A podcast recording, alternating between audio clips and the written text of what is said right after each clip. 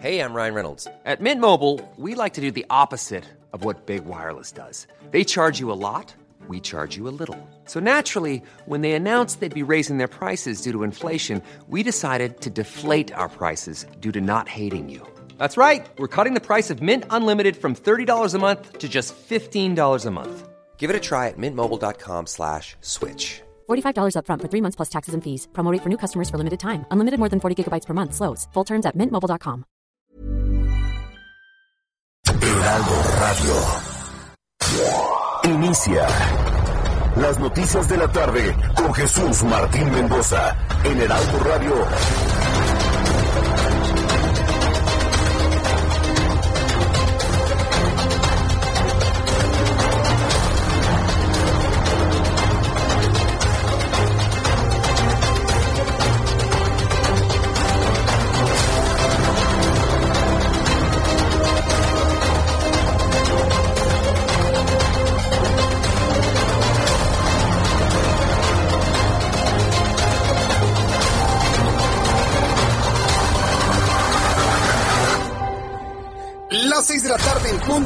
Del centro de la República Mexicana. Bienvenidos, muy buenas tardes. Iniciamos el Heraldo Radio de esta tarde del 2 de febrero del año 2021. Hoy es Día de la Candelaria.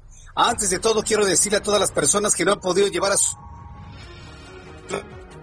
gran mayoría de católicos que escuchan este programa de noticias, no se preocupen, en punto de las 7 de la noche la Arquidiócesis de México estará haciendo una transmisión especial para bendecir a los niños y tiene validez, tiene toda la validez y las llaves del cielo si usted quiere, ¿no? Las llaves del cielo si usted quiere para las 7 de la noche. Pero bueno, será uno de los asuntos que comentaremos en los próximos minutos aquí en el Heraldo Radio. Súbale el volumen a su radio, que le tengo la información más importante de este 2 de febrero.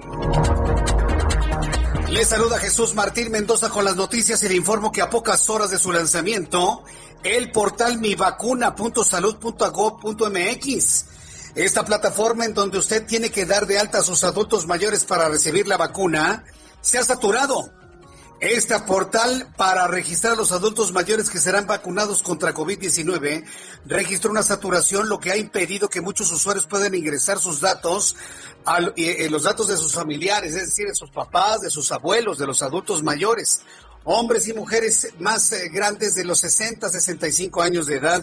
Más adelante le voy a informar cómo va a funcionar este portal y de qué manera, bueno, pues van a tener que desaturarlo porque efectivamente hay una gran cantidad de adultos mayores y familiares que están muy interesados en poder vacunar a sus papás y a sus abuelos.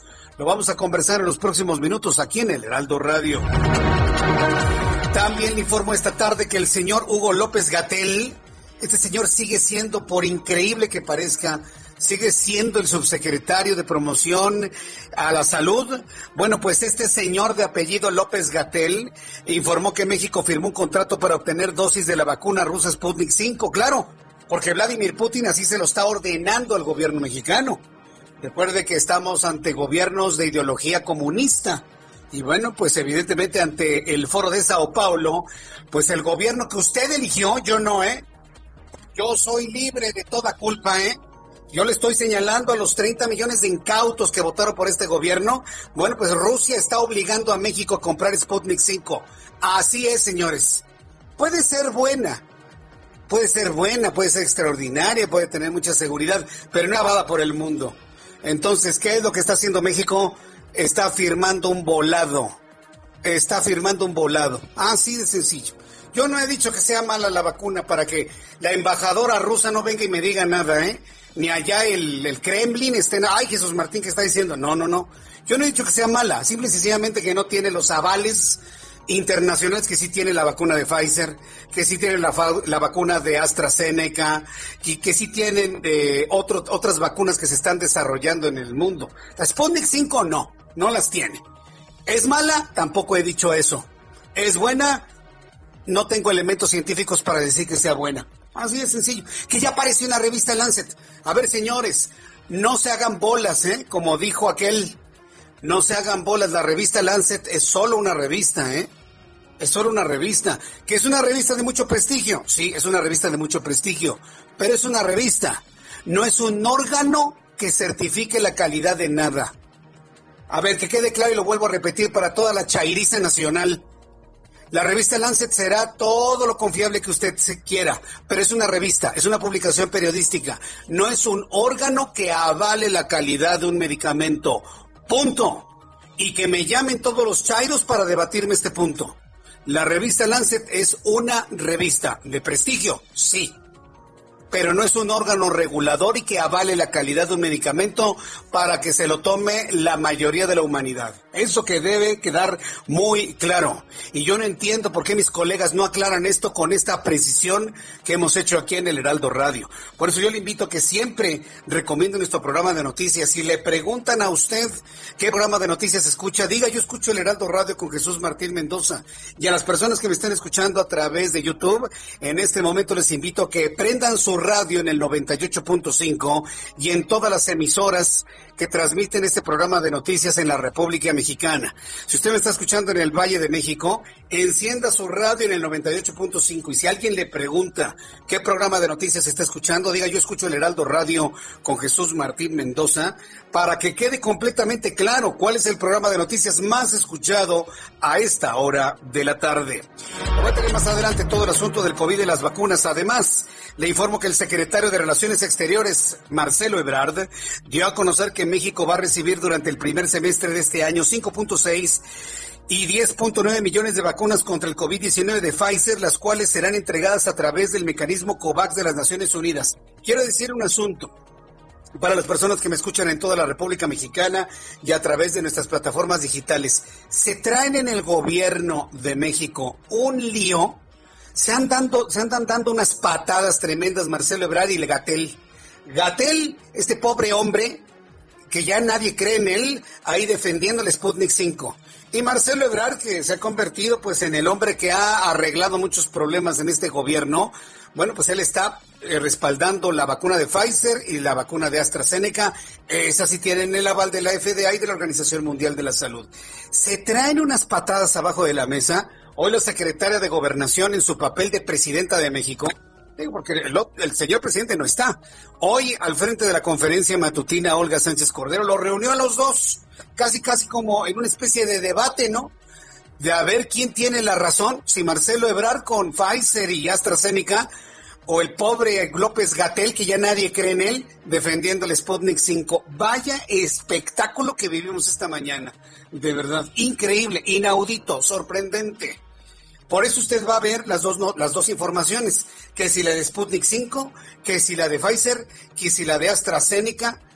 La verdad es que tienen que ponerse de acuerdo, tienen que dialogar entre ellos, tienen que dejar de pelear. A ver, gobierno de México, gobierno de México, dejen de pelearse y pónganse a comunicarse entre ustedes. Hoy quedó en evidencia que se traen un lío entre López Gatel y Marcelo Ebrard, pero esos, ¿eh? Y hoy la secretaria de Gobernación, hay que decirlo, eh, en un espíritu muy, muy propositivo y muy inteligente, trató de presentar las dos posiciones.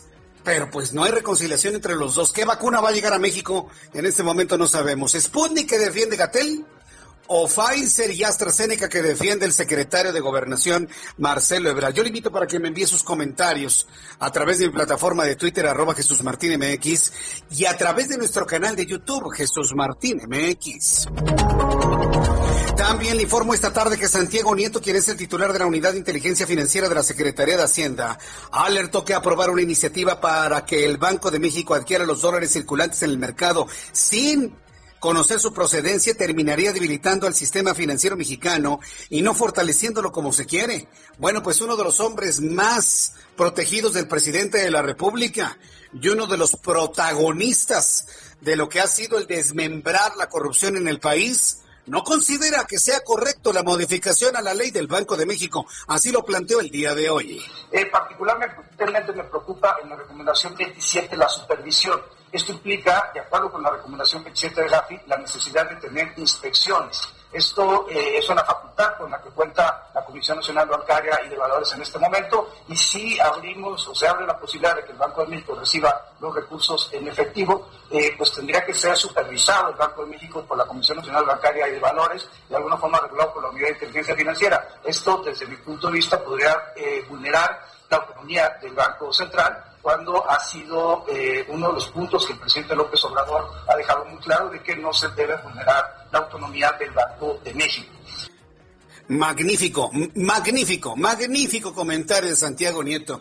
Y mire que todos los que hemos tenido una posición crítica hacia su trabajo, hoy sí debo reconocer a Santiago Nieto eh, en una posición verdaderamente independiente e institucional. Yo le he dicho que no todos van a estar de acuerdo a pie juntillas de lo que piense el presidente López Obrador, ¿eh? Y bueno, para aquí una muestra, una muestra, para muestra un botón, aquí está, ¿no? Lo que ha dicho Santiago Nieto eh, no considera que sea adecuado para la autonomía del Banco de México. Bien, Santiago Nieto, y créame, usted es uno de los hombres, una de las voces que hace caso el señor que en este momento deberían, en principio, estar en absoluto reposo. El presidente de este país, bueno, pues la verdad es muy significativo que el titular de la Unidad de Inteligencia Financiera esté considerando que esta propuesta que están enviando los morenistas para barbear al presidente y lo vuelvo a repetir, señores diputados, senadores, para barbear al presidente, porque ustedes no son independientes para nada, hacen lo que les ordena el señor por miedo. Dejen de tener miedo, dejen de tener miedo. Aquí se los digo entre nos, señores diputados y senadores. No, no digan que yo se los dije, al fin que nadie nos oye. Dejen de tener miedo. Se vale la disidencia y se vale decirle no a estas alturas del partido al presidente que quiere de alguna manera vulnerar la independencia de lo único que tenemos ya en este momento, una institución como el Banco de México. Yo le invito para que aplaudamos todas estas declaraciones de independencia de los funcionarios que están dentro del gobierno para que de ninguna manera se logren estos despropósitos como, imagínese, avalar que el Banco de México obtenga dólares de procedencia desconocida, ilícita. Eso no se puede permitir ahora ni bien Santiago Nieto. Hoy se lleva para ¿eh? Diego Nieto, en este resumen de noticias. Y tras la explosión de una pipa de gas que dejó ocho personas con heridas leves en las inmediaciones del mercado de Jamaica, la jefa de gobierno Claudia Sheinbaum Pardo adelantó que instalarán mesas de diálogo con el gobierno federal a fin de regular el traslado de combustible en la capital. Esto fue lo que dijo la jefa de gobierno de la Ciudad de México. Quería comentarles, seguramente ustedes ya saben, de una explosión de una pipa de gas LP eh, que hubo cerca del mercado de Jamaica eh, afortunadamente no hay decesos y hay ocho heridos leves nada más, no tuvieron que ser trasladados a hospitales. Pues esto fue lo que comentó la jefa de gobierno que estuvo muy pendiente de esta explosión, que bueno, pues en donde estuvo involucrada una pipa de gas y que afortunadamente no logró ser un, un, acontecimiento como aquel que ocurrió, ¿se acuerda? En aquel hospital infantil en Coajimalpa hace algunos años. Bien, pues en este resumen de noticias le informo que de acuerdo con los argumentos dados a conocer este martes por las, las acciones de Donald Trump antes del asalto al Congreso del 6 de enero, constituyen una traición de proporciones históricas Así lo acusaron legisladores demócratas en el juicio político del expresidente estadounidense. También le informo en este resumen de noticias que un tribunal de Moscú condenó a dos años y medio de prisión al líder opositor Alexei Navalny por haber violado los términos de la libertad condicional mientras se recuperaba del envenenamiento del que fue objeto. Sí, envenenamiento, sí, envenenamiento. Ya saben, ¿no? Pues en Rusia todavía se dan estas estrategias medievales, ¿no? De envenenar al, al disidente, ¿no? Envenenar al adversario, de envenenar al opositor. Sí, todavía se dan en este, en este siglo en este siglo XXI. Y el comité organizador japonés mostró optimista sobre los Juegos Olímpicos de Tokio aplazados de, de 2020 a 2021 debido a la pandemia de COVID-19 y señaló que estos tendrán lugar pase lo que pase a pesar de la evolución de la crisis sanitaria. Es mucho dinero. Muérase quien se pase lo que pase o muérase quien se muera, señores japoneses. Pase lo que pase o muérase quien se muera. Sean más claros, ¿no? ¿Quieren hacer ustedes Juegos Olímpicos? Muérase quien se muera. Bueno, pues está bien. Bajo advertencia no hay engaño, dice el dicho aquí en México. Pues ahí están, pero metidos en hacer los Juegos Olímpicos, muérase quien se muera. De COVID-19, por supuesto. Y bueno, cuando ya son las 6 de la tarde con 14 minutos, las 6 de la tarde con 14 minutos, vamos con Marta de la Torre, corresponsal en Colima. El gobernador de esa entidad descarta tener vacunas adquiridas por su gobierno este año. Adelante, Marta de la Torre, te escuchamos. Muy buenas tardes. Así es, efectivamente, como bien lo mencionas, el gobernador José Ignacio Peralta Sánchez informó que ya se envió eh, pues varias cartas de intención de comprar eh, vacunas a las farmacéuticas más importantes del mundo y les dejó en claro que existe esta intención por parte del gobierno del estado de Colima. Sin embargo, los procedimientos normativos y las disponibilidades les indican que por lo menos este año no va a ser posible adquirir vacunas por parte de su gobierno. Ante esta situación, pues ellos esperan que por lo menos los colimenses puedan acceder a las vacunas eh, por parte del gobierno federal, aunque sabe que se van a tener que van a tener que acatar el Plan Nacional de Vacunación. Dijo que pues no descarta que a lo mejor la Alianza Federalista también eh, realice algún bloque para la compra de vacunas y puedan tener algún resultado más rápido. Sin embargo, en esto pues no han llegado, no han quedado nada en claro y por lo pronto indica que no había vacunas este año, por lo, por lo menos vacunas adquiridas por su por el gobierno del estado de Colima.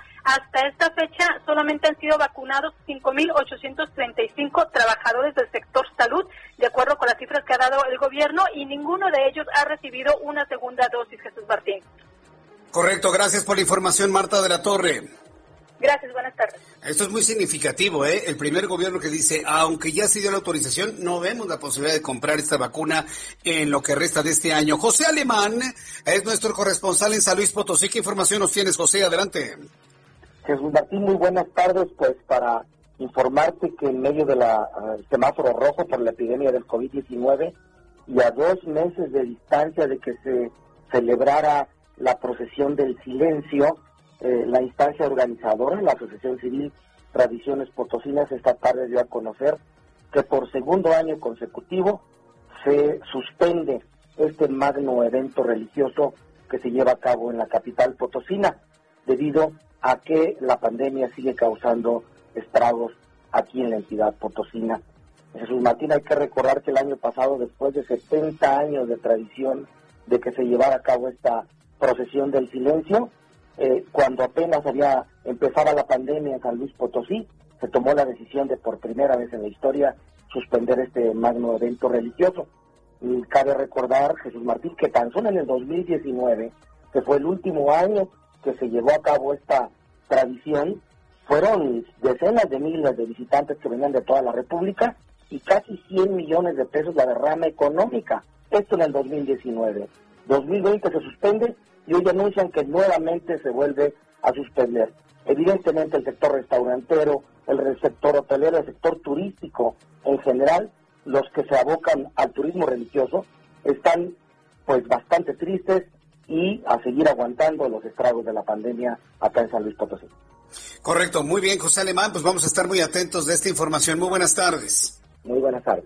Hasta luego, que te vaya muy bien. A todos nuestros amigos que nos están escuchando en opciones digitales, que me están escuchando a través de la aplicación del Heraldo de México que ya funciona, para usted que me está escuchando a través de, la página de internet que se escucha perfecto, para usted que me está escuchando a través de YouTube, en donde, en donde tenemos un, un chat en vivo en estos momentos, quiero pedirle a usted que en este momento encienda su radio en las frecuencias del Heraldo Radio, en el 98.5 de FM. Encienda su radio, es muy importante que me ayude a encender su radio receptor en FM, en el 98.5 en la Ciudad de México y en todas las frecuencias en la República Mexicana. Le van a llamar por teléfono o lo van a encontrar usted en la calle o al automovilista en un auto y le van a preguntar, ¿qué estación de radio viene escuchando? Usted diga el Heraldo Radio 98.5 con Jesús Martín o 92.1 en FM si usted me escucha en Acapulco con Jesús Martín o 106.5 si usted me escucha en Villahermosa o 1700 si usted me está escuchando allá en Tijuana, Baja California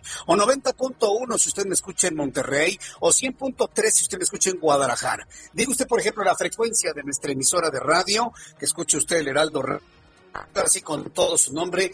Y a todos los que me escuchan en opciones digitales, yo les pido por favor que enciendan su radio en este momento para que todo el mundo sepa cuál es el programa de noticias que se escucha a esta hora de la tarde. Saludo con gusto a José Ignacio García, corresponsal en el estado de Hidalgo. Adelante, José Ignacio, me da mucho gusto saludarte. Bienvenido, muy buenas tardes. Buenas tardes, Jesús Martín. Un saludo a ti y a todos los auditorio que nos escucha. Pues sí, para comentarte que el día de hoy la Secretaría de Salud del Estado de Hidalgo cesó al director del Hospital General de Pachuca, Mario Alberto Tenorio Pastrana, luego de haber vacunado contra COVID-19 a la dirigente de la sección 20 del Sindicato Nacional de Trabajadores de la Secretaría de Salud, Sonia Ocampo Chapa. Y es que la institución estatal informó que el director del nosocomio se condujo sin respeto a los criterios establecidos por las autoridades federales y estatales, ya que las primeras vacunas se deben aplicar exclusivamente al personal de primera línea, es decir, aquellos que atienden a los pacientes de COVID-19. El ex servidor público explicó que la autorización de la aplicación de la vacuna al Antonio Campo fue porque no era una persona de primera línea, sin embargo, su familiar tenía está en terapia intensiva y hay un brote en su familia, por lo cual solicitó vacunarse contra el COVID-19. La dependencia señaló que pese a esas razones no son suficientes y por ello fue destituido de su cargo como responsable del hospital con mayor demanda y el más grande del estado de Hidalgo. Hasta el momento, la Secretaría de Salud señaló que únicamente se planeará vacunar a las personas que atienden a pacientes de COVID-19, principalmente a médicos y enfermeras, aunque hasta el momento solo se han aplicado más de 10.000 vacunas de Pfizer que arribaron a la entidad y hasta el momento no se tiene información con respecto a cuándo volverá a aplicarse la segunda dosis de este tipo de vacunas para el sector salud. Es la información que tenemos hasta el momento. Correcto, muchas gracias por esta información, José Ignacio García. Gracias, buenas tardes. Hasta luego, muy buenas tardes. Así iniciamos nuestro programa de noticias, como ustedes verán, este martes nutrido de información. No se separe ni un solo minuto, ni un solo segundo de El Heraldo Radio. Así que le invito para que se quede con nosotros y vamos precisamente con nuestros compañeros reporteros urbanos. Rogerio López, ¿en dónde te ubicas? Adelante, Rogerio. Muy buenas tardes, Jesús Martín. Te comento que tenemos movilización de servicios de emergencia justamente en lo que es la avenida San Antonio Abad, dirección de norte a sur, pasando el metro Chabacano. Justamente aquí tenemos un accidente bastante fuerte en donde un paramédico en moto ha sido embestido y bueno, pues con ello eh, pues tenemos movilización de los servicios de emergencia para poder atender a este paramédico, el cual iba a un servicio de urgencias. Desgraciadamente tenemos dos eh, carriles a la circulación ocupados por las unidades de emergencia y las patrullas, por lo que tenemos bastante carga vehicular para los amigos que vienen procedente de lo que es el centro capitalino. Pasando el punto no tenemos mayor contratiempo, justamente llegando hacia lo que es el metro Villa de Cortés, bueno, vamos a tener que bajar la circulación y vamos a poder avanzar sin mayor contratiempo hacia lo que es la zona sur de la ciudad. Por el lado contrario, tenemos muy buena circulación para los amigos que vienen del sur de la ciudad hacia lo que es el centro. Bueno, pues tenemos bastante, bastante circulación, muy, muy, muy buena. Y bueno, pues esta es una muy buena opción para los amigos que salen ya de las oficinas en esta tarde. Jesús Martín, este es mi reporte. Muchas gracias por esta información, Rogelio López. Muy buenas tardes. Hasta luego, que te vaya muy bien. Saludo con gusto, Augusto Atempa. ¿En dónde te ubicas, Augusto? Adelante. Jesús Martín, excelente tarde. Pues esta tarde me encuentro sobre Viaducto Miguel Alemán, una avenida que presenta avance lento desde la Incorporación Corrío Becerra hasta la calzada de Tlalpan.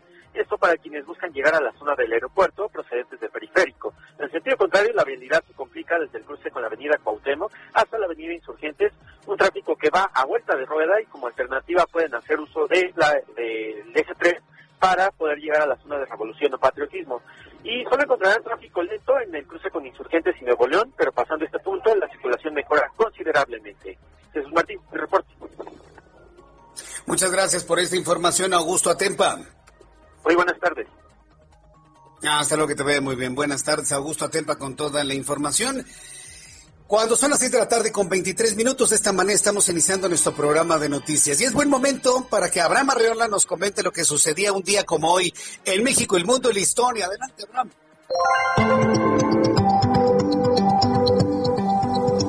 Hoy es martes 2 de enero, día de los tamales. Quiero tamales, pero también es momento de un día como hoy en la historia, en la historia de los tamales. En 1653, en Estados Unidos, Nueva Ámsterdam adquiere la categoría de ciudad. Esta se llamaría más tarde Nueva York. Mientras tanto, en México, en 1832, muere Ignacio Rayón en la Ciudad de México, un abogado que tuvo participación importante en la lucha por la independencia de México. En 1848 se firma el Tratado de Guadalupe Hidalgo, que puso fin a la intervención norteamericana en México y con el cual nuestro país perdió la mitad de su territorio. Hoy en Estados Unidos se celebra el Día de la Marmota. Hay una película muy buena de ella, recomendada. También es el Día Mundial de los Humedales. Y de esta forma concluyo. Para más contenido curioso, sígueme en Twitter como arroba abarreola7. Amigos, esto fue un día como hoy en la historia. Muchas gracias. Muchas gracias, Abraham Arreola. Muchas gracias por las eh, informaciones del día de hoy, sobre todo el recuerdo histórico de lo que sucedía el día un día como hoy, por supuesto, 2 de eh, febrero. Hoy es día de la Candelaria, estuvieron los templos cerrados, ¿sí? A las 7 de la noche la arquidiócesis va a hacer una transmisión para bendecir a los niños. Y bueno, pues ya le estaré informando oportunamente. No hay que ir a los, a los templos. Después de los anuncios, le voy a informar sobre esta intentona del gobierno federal para regular las redes sociales. A ver, ¿regular las redes sociales para qué? ¿Para garantizar la libertad de expresión o para evitar que la gente critique al presidente. ¿Usted qué me dice? Le invito para que me escriba a través de mi cuenta de Twitter, arroba Jesús Martín MX, y a través de nuestra cuenta de YouTube en el canal Jesús Martín MX. Pero prenda su radio en las frecuencias del Heraldo Radio. Escuchas a Jesús Martín Mendoza con las noticias de la tarde por Heraldo Radio, una estación de Heraldo Media Group. Heraldo Radio, la HCL se comparte, se ve y ahora también se escucha.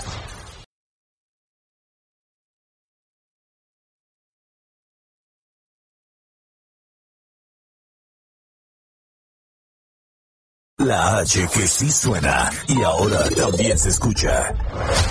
Escucha las noticias de la tarde con Jesús Martín Mendoza. Regresamos. Gracias, gracias amigos del Heraldo Radio. Qué gusto estar con ustedes aquí en el espacio de Jesús Martín Mendoza y muy contentas porque les vamos a hacer llegar a todos ustedes una noticia. El placer, ¿qué opinan de él? ¿Les gusta que se prolonge? O que la pareja los consienta. Hombres y mujeres, esto es para dos. Mi Pao Sasso, ¿cómo estás? Adelante, platícanos. Ay, mi Moni, todos queremos tener una vida al 100% con nuestra pareja, poderlo disfrutar, poder tener esas noches de pasión que uno tanto quiere. ¿Cómo? Con Black is the New Blue. ¿En qué nos va a ayudar, mi Moni? No sé si ustedes recuerdan estos antiguos tratamientos que eran las pastillas azules, que sí revolucionaron y ayudaron a muchas parejas, pero solo eran efectos de cuatro horas, con muchos efectos colaterales, a los hombres les daba dolor de cabeza, hipertensión, infarto, qué horror. Y bueno, la tecnología tuvo que avanzar. ¿Qué hacemos para mejorar esto? Bueno, pues mejoraron, mejoraron, mejoraron y sacaron Black is the New Blue, que es un eh, suplemento alimenticio, Moni, que lo está rompiendo en todo el mundo, que nos va a ayudar a tener es una relación íntima al 100%, porque ya no son resultados de cuatro horas, son resultados definitivos que duran y duran para siempre, además de que ya no hay efectos colaterales, ya no le va a doler la cabeza, hipertensión, infartos, eso bye bye. Y hola al placer, más placer, más potencia. Llame en este momento al 800 mil 800 mil para poder pedir este maravilloso tratamiento que se llama Black is the New Blue en la compra de uno se va a llevar el otro completamente gratis para festejar este 14 de febrero. Bueno, vamos a festejar febrero, marzo, abril, mayo, junio, todos los meses con Black de Blue. Llame en este momento al 800 mil 800 mil para llevarse este tratamiento tan ganador que ha revolucionado en todo el mundo. 800 mil se va en la compra del primero y segundo completamente gratis.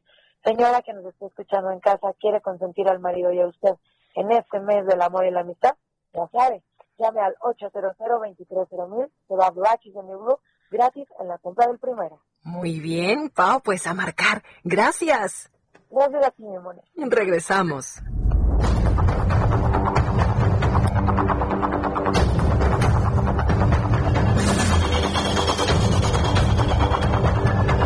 Ya son las 6 de la tarde con 32 minutos, hora del centro de la República Mexicana. Escucha usted el Heraldo Radio.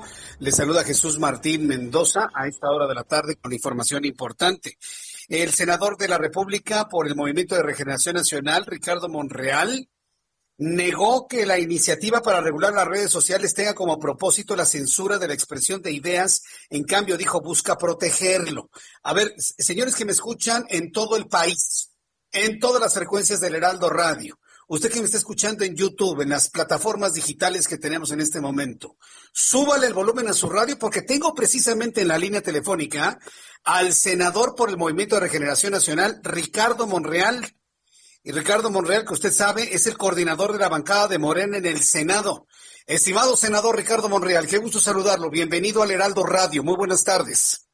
¿Qué tal, Jesús Martín? Me da mucho gusto saludarte y saludar a todo el auditorio que te sigue en el país y fuera del país. Ha causado muchos comentarios esta iniciativa para regular, y como usted lo ha dicho en sus redes sociales, ¿eh? garantizar la libertad de expresión en las redes sociales. A ver, coméntenos, coméntenos, ¿cómo va esta iniciativa y qué es lo que se busca lograr al finalizar este análisis y esta promulgación? A ver, coméntenos, por favor, senador. Sí, mira, lo que nos mueve es garantizar, proteger el derecho de los usuarios para que estos puedan tener acceso a la información y tengan también ese derecho Hablando, lo estoy perdiendo. de censurar. No se trata, bueno, bueno.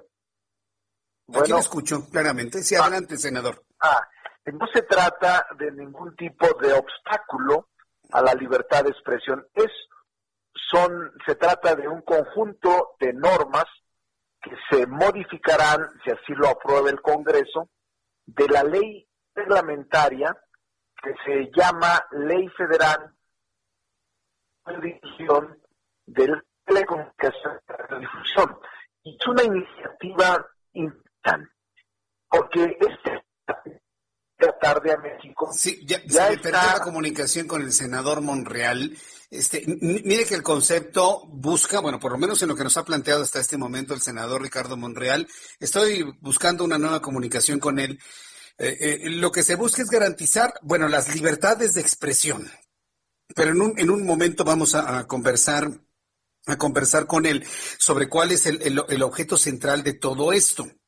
Yo sé que hay personas que me han estado comentando que, bueno, pues que no creen en esta posibilidad, que lo que busque es censurar. Por eso lo he invitado, para que nos diga, bueno, quien está generando esta propuesta, Evidentemente, ante los comentarios del presidente de la República, el primer hombre, y hablo del presidente, usted ya sabe quién es, quien ha estado hablando, bueno, habló en su momento que las redes sociales son benditas, benditas redes sociales. Bueno, pues este, las redes sociales obran a favor o en contra de alguien, ¿eh? de uno mismo, ¿no? Entonces, por ejemplo, me dice Luis Pontes, me dice Luis Pontes, es censurar. Precisamente por eso estamos en comunicación con el senador Ricardo Monreal para que nos diga. Bueno, entonces nos comentaba este senador que pues la idea es garantizar esta libertad de expresión. A ver, ¿cómo va la iniciativa entonces? Nos decía. Mira, la concluí apenas el domingo.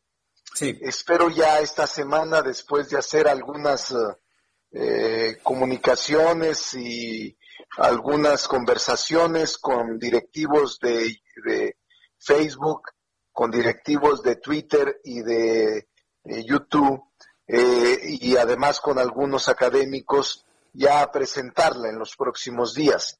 Ya prácticamente la tengo concluida y es una iniciativa innovadora, es una iniciativa que intenta eh, generar condiciones de equidad, y de acceso sin límite y sin obstáculo a la información por parte de los usuarios.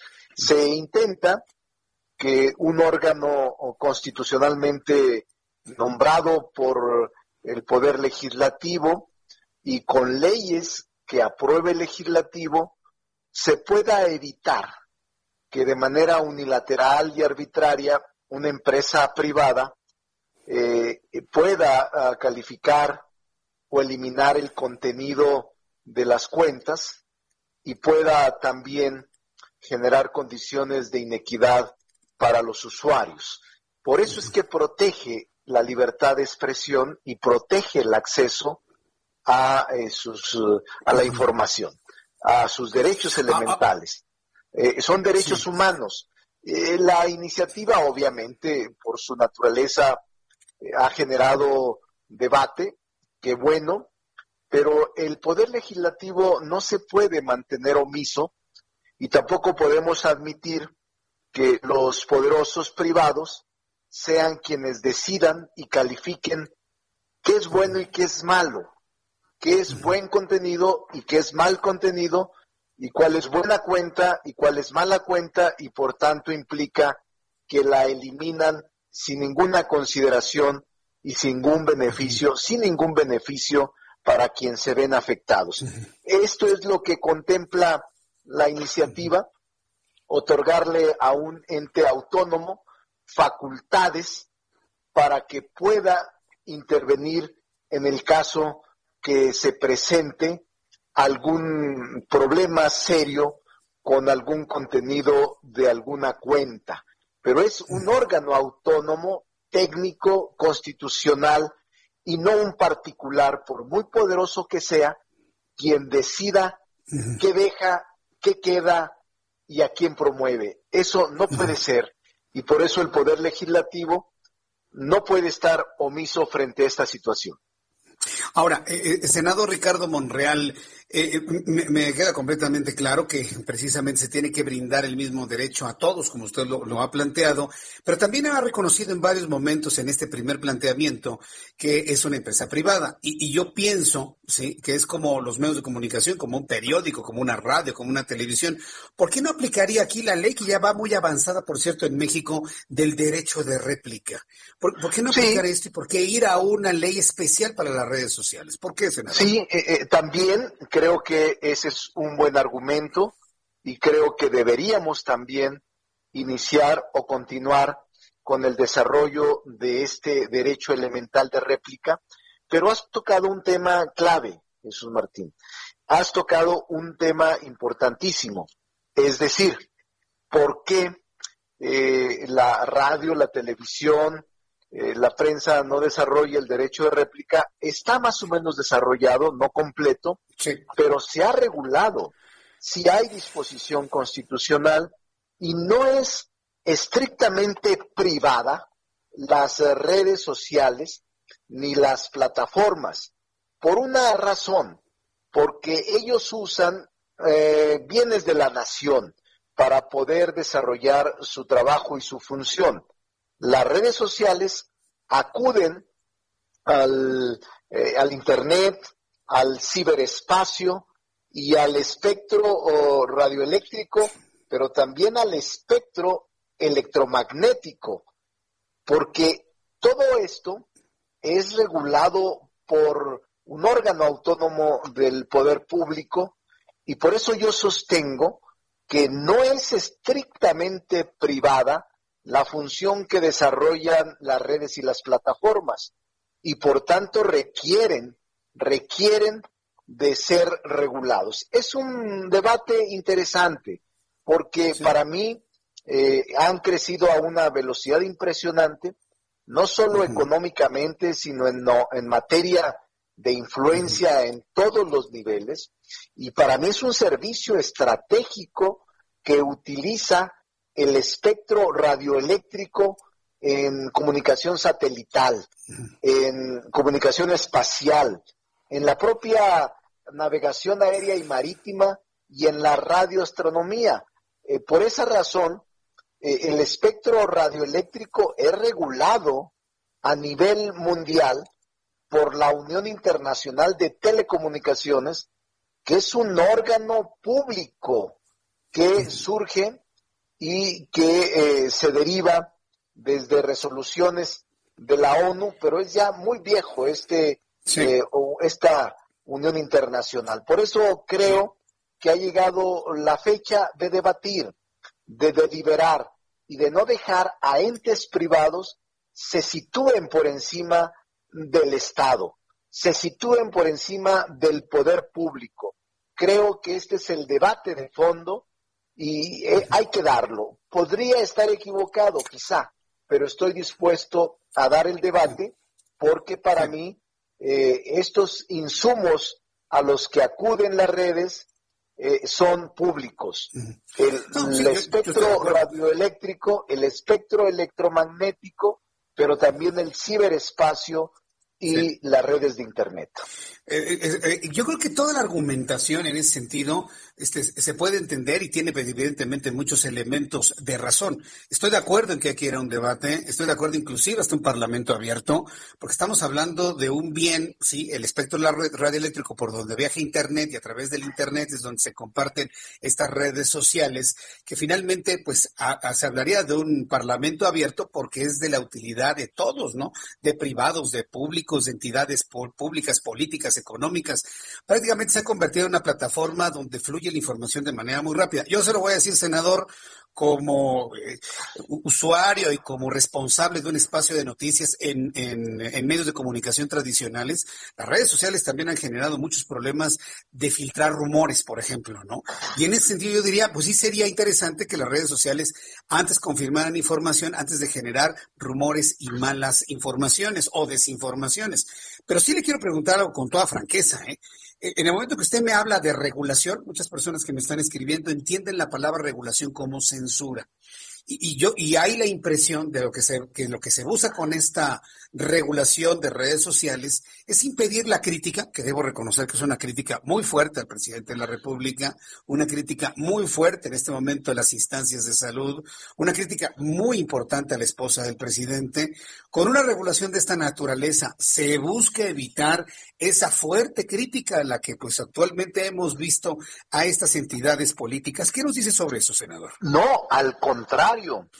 Eh, al contrario, qué bueno que me haces esta pregunta porque es muy inteligente y es una pregunta polémica que le doy respuesta puntual. No, eh, Jesús Martín, al contrario, precisamente para que sigas criticando, para que sigas expresando tus ideas, para que sigas cuestionando y para que sigas de manera libre expresando, es para lo que se debe de regular. Regular no es sinónimo de censura. Al contrario, en este momento el privado, el dueño de las redes, sí te puede censurar sin ningún derecho para el usuario o para el dueño de la cuenta. Solo es su voluntad. Y lo que yo señalo en la iniciativa es que el órgano autónomo sea quien decida técnicamente lo que tú dices una fake news, una noticia falsa, una manipulación o un daño que genere a la seguridad nacional o a la gobernabilidad, que el órgano técnico constitucional te diga si el contenido es bueno o es malo, si es mentira o es falso, pero que no me lo diga el dueño de Facebook, ni el dueño de Twitter, porque yo le tengo más confianza a un órgano constitucional que surge de un poder democrático y electo democráticamente que de una persona que su negocio es ese, el más usuarios,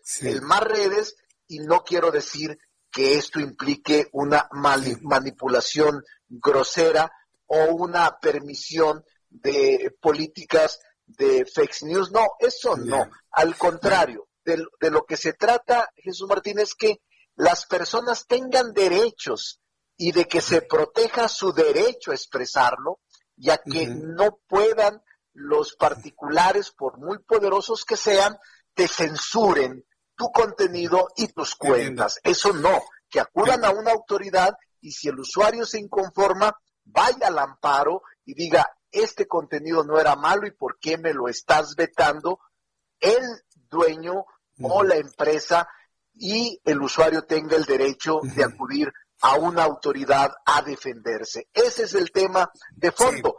no es para evitar que se critique al presidente, no es para evitar que se critique a la esposa del presidente y no es para cuestionar a ningún hombre público a un hombre privado, al contrario, es para ejercer con más libertad el derecho de expresión.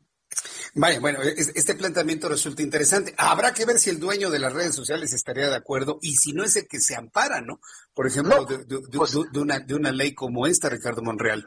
Sí, pero si el dueño está en desacuerdo es su problema. Es como si, oye, vas a hacer una ley y va a estar en contra de la delincuencia. Sí, el delincuente está en contra, por supuesto que va a estar en contra, pero es, el fin superior es proteger a la sociedad, no al delincuente o en este caso el fin superior es proteger al usuario, no al dueño del, de, la plataforma ni al dueño de las redes. Yo prefiero proteger al usuario que al dueño de las redes. El dueño de las redes tiene mucho quien los proteja. Tienen abogados, despachos, dinero. No, hay que proteger al usuario del abuso de los dueños de las redes. A ver, pensando precisamente en las cuentas que se mediatizaron mucho, que fueron canceladas, y que eran cuentas donde se hacían llamar amlovers, por ejemplo, ¿no? Y, que finalmente fueron canceladas porque violentaron las reglas que establece esta red social privada de comportamiento dentro de la comunidad, porque es una finalmente una comunidad. En este caso, por ejemplo, el dueño de Twitter no puede cancelar esas cuentas, sino tendría que entonces ir a la autoridad federal para poder entonces entrar en un litigio de si está violentando mis reglas y la otra persona pueda defenderse. Eso es lo que se sí, finalmente sí, en esta iniciativa. Sí, porque yo prefiero, si mañana a mí me suspenden mis, mis derechos o me suspenden mi cuenta de Twitter o de Facebook, no tengo defensa alguna. Basta con que el dueño del Twitter o el dueño del Face diga, se elimina la cuenta de Monreal porque Monreal es un seguidor de López Obrador y bastaría con eso para que me dejen en total indefensión. Yo no confío en eso, ni siquiera me meto a las cuentas que se eliminaron hace unos días. Ese no es el debate. El debate es que aún esas dos personas, o tres, o cuatro, o cinco, no tuvieron derecho para defenderse y decir, yo no soy lo que tú dices y tú no me puedes, aunque seas el dueño, de impedir mi derecho a la expresión. Yo estaría más confiado, estimado amigo, a que un órgano del Estado técnico me diga, sí te la voy a cancelar porque usas eh, falsamente las noticias, porque manipulas y porque estás llamando a la ingobernabilidad y afecta a la seguridad nacional, al robo, a la actividad ilícita. Pero yo no confío en una persona poderosa, dueña de las redes, que me diga a partir de ahora tu cuenta está cancelada y que no me dejen ningún derecho para defenderme y argumentar que se equivocaron en la cancelación de mi cuenta. ¿Se acabó? Bueno. Vean, ahí me escucha, ahí me escucha, ya, ya, ya me están escuchando. Senador Ricardo Monreal, ayer la, la, eh, la secretaria de Gobernación, Olga Sánchez Cordero, en la conferencia matutina de ayer, hablaba precisamente de el derecho... Sí.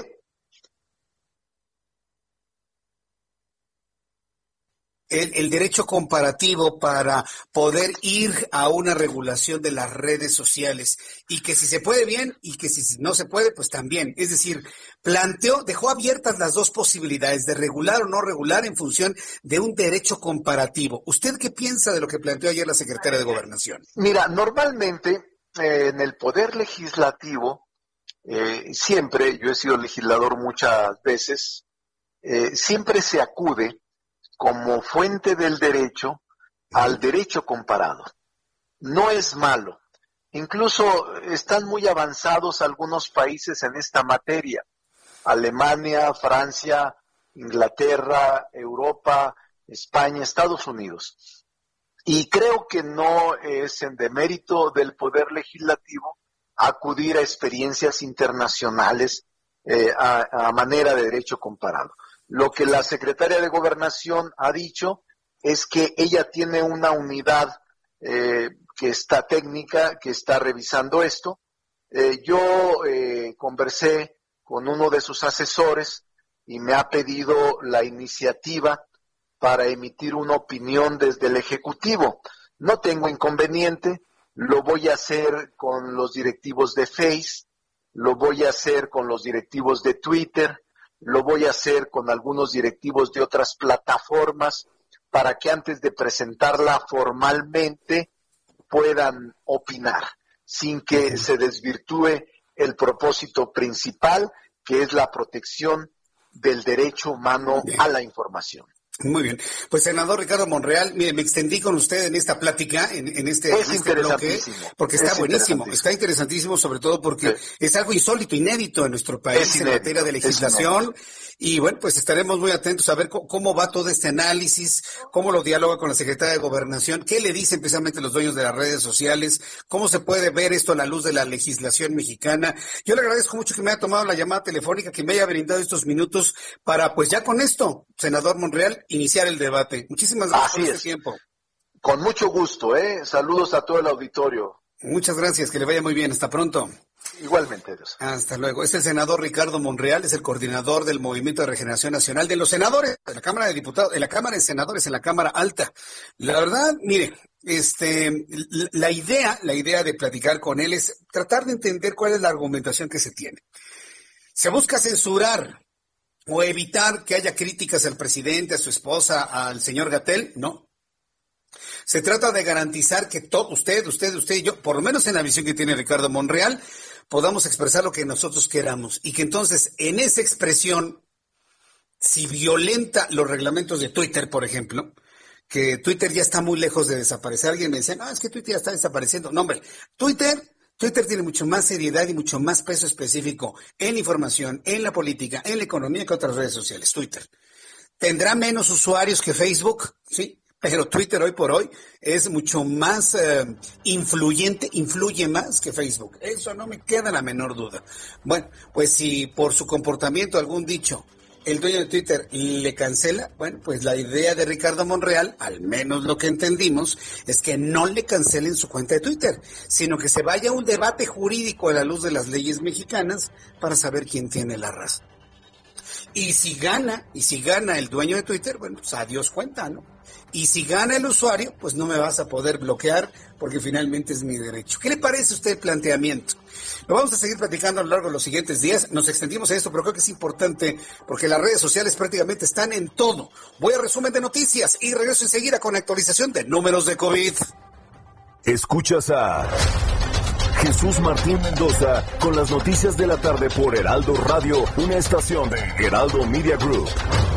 Heraldo Radio.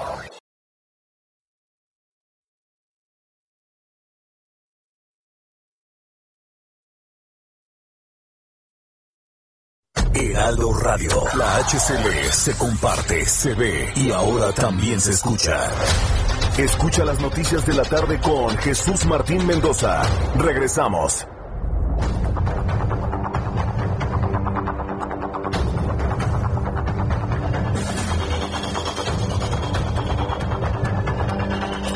Son las 7 en punto, las 19 horas en punto hora del centro de la República Mexicana. Este es un resumen con las noticias más importantes que han surgido hasta este momento aquí en el Heraldo Radio. En entrevista exclusiva con el Heraldo Radio, Ricardo Monreal, coordinador de la bancada de Moreno en el Senado de la República, explicó que está dando los últimos detalles a la iniciativa de ley para regular las redes sociales. En entrevista con el Heraldo Radio, el senador Monreal explicó que el objetivo de esta iniciativa tiene que ver con permitir la total y absoluta libertad de expresión y que el dueño de las redes sociales no sea de manera unilateral que decida cancelar una u otra cuenta.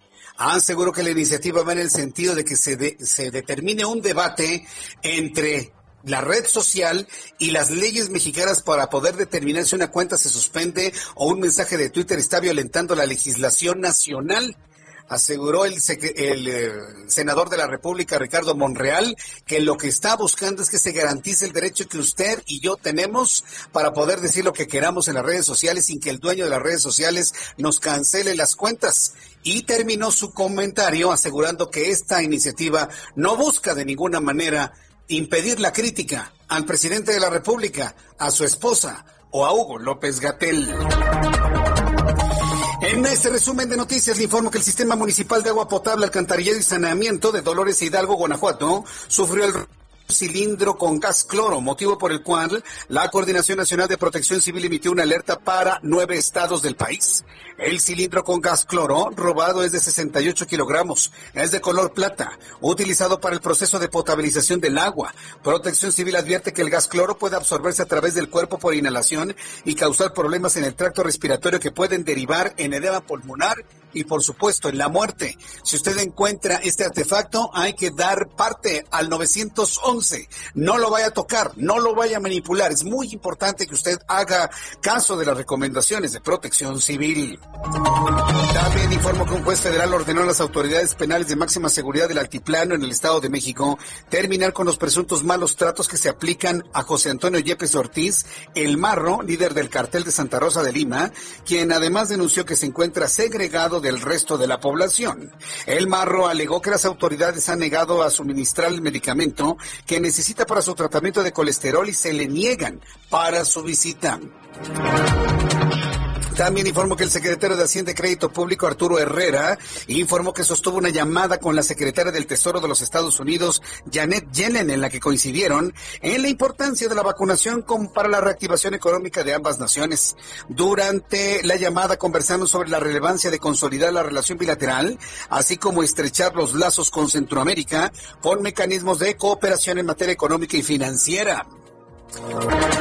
En este resumen de noticias también informo que el gobernador de Tabasco, Adán Augusto López Hernández, anunció que se llegó a un acuerdo con la Comisión Federal de Electricidad para condonar la deuda histórica que mantenían más de 600 mil tabasqueños, además que otorgará un subsidio único a la tarifa eléctrica para que todos tengan la 1F, por lo menos así lo señalaron. También informo en este resumen de noticias que el presidente de los Estados Unidos, Joe Biden, firmó tres órdenes ejecutivas en torno a la migración en el país, con las que busca tirar la política migratoria de Donald Trump para apostar por reunificar a las familias crear un sistema de asilo, restaurar la fe en el sistema de migración legal en los Estados Unidos.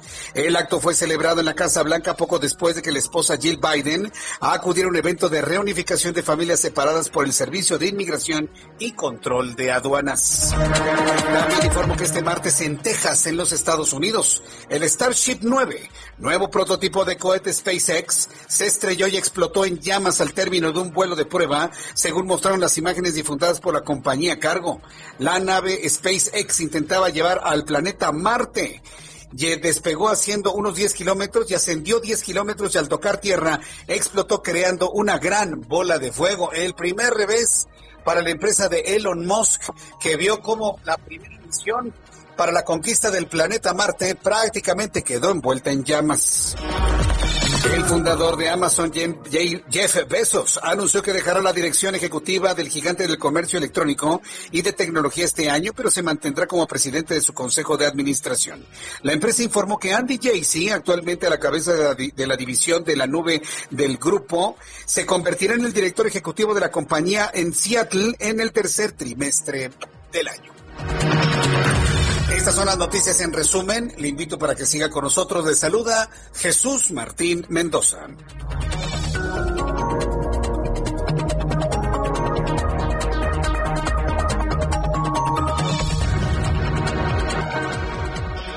Son las siete con seis, las 19 horas con seis minutos, hora del centro de la República Mexicana. Escucha usted el Heraldo Radio. Bienvenidos a nuestros amigos que nos sintonizan a partir de este momento en todo el país. Amigos de Monterrey, como siempre a esta hora, yo le voy a pedir a usted en Monterrey que le diga a todas las personas que conozcan que nuestro programa de noticias empieza a las 7 de la noche. De y usted que me escucha en el resto del país, usted que me escucha en el resto de la República Mexicana, le invito para que nos sintonice en las frecuencias de radio, además de estar en las plataformas digitales, además de escucharme en la página de internet del Heraldo de México, www.heraldodemexico.com.mx, además de escucharme en la aplicación del Heraldo de México, además de la utilización de YouTube, yo le invito, yo le invito de manera muy cordial, como amigos, que me sintonice en la radio, en su radio de frecuencias, de radiofrecuencia. Sintonice en el centro del país 98.5 de FM, por ejemplo.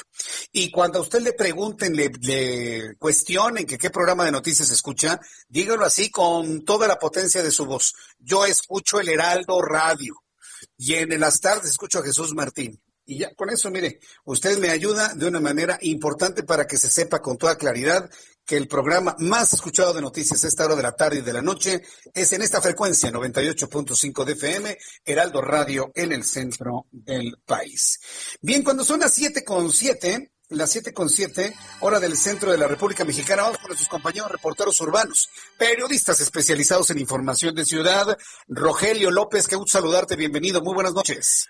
Muchas gracias, José Martín. Es un placer saludarte. Y bueno, pues te comento que tenemos servicios de emergencia trabajando en lo que es el cruce de Aquiles Cerdán al cruce con Tesosomoc. Esto en la alcaldía Escaposalco. Una patrulla del Estado de México quedó completamente volcada. El heroico cuerpo de bomberos, así como los servicios de emergencia, están trabajando en este momento. Problemas para los amigos que vienen procedente de Marina Nacional rumbo hacia lo que es el centro de Escaposalco debido a esta movilización. Y bueno, pues con ello vamos a tener bastante retraso para los amigos que van circulando sobre esta importante avenida. De un momento a otro ya empiezan a llegar grúas de la, de la Secretaría de Seguridad Ciudadana para poder eh, poner en su posición normal este vehículo y bueno, pues mientras las ambulancias atienden a los tripulantes de esta patrulla. Jesús Martín, este es mi reporte. Gracias por la información, Rogelio López. Muy buenas tardes. Hasta luego, muy buenas tardes. Augusto Atempa, qué gusto saludarte. ¿En dónde te ubicas, Augusto? Adelante. Jesús Martín, me ubico en el sur de la ciudad y para los automovilistas que buscan transitar por Periférico, Periférico Sur presenta buen avance desde San Jerónimo hasta la Avenida de los Insurgentes. Esto es en carriles centrales y representa una muy buena alternativa para quienes buscan llegar a la zona de Xochimilco. Los carriles laterales de Periférico tienen carga vehicular a la altura del Hospital de Pemex y a la altura de, para aquellos que salen hacia la Picacho justo también encontrarán carga vehicular.